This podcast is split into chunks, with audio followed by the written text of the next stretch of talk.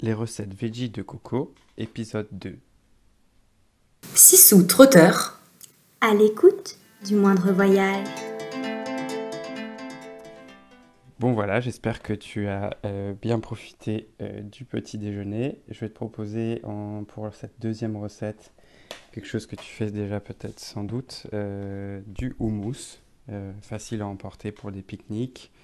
Euh, et tu peux en préparer des grosses quantités euh, le week-end avant de partir pour une semaine de trip.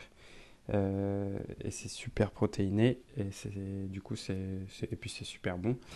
Donc voilà, donc je te pour ma recette, moi j'utilise généralement une boîte de pois chiches. Puis tu gardes généralement la moitié de l'eau qui est à l'intérieur.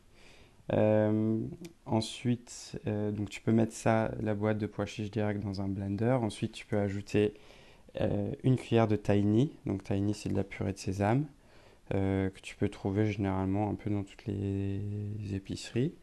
Tu peux mettre aussi une, gousse d'ail.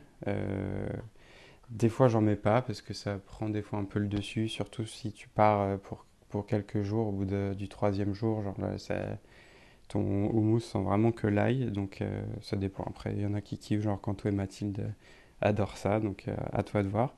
Ensuite, euh, le jus d'un demi-citron que tu peux mettre directement pareil dans le, dans le blender et une cuillère à soupe ou deux d'huile d'olive.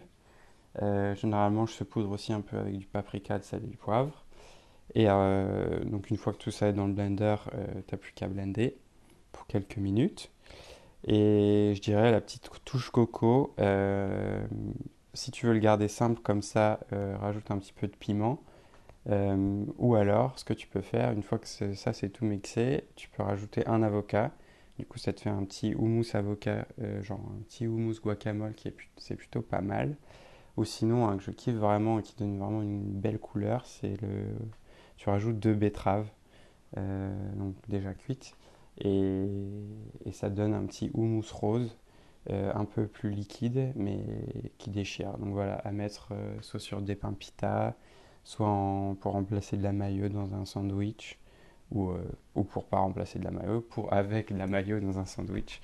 Euh, et bref, ça c'est vraiment une tuerie pour les petits, les petits. Voilà, la suite au prochain épisode. Bisous.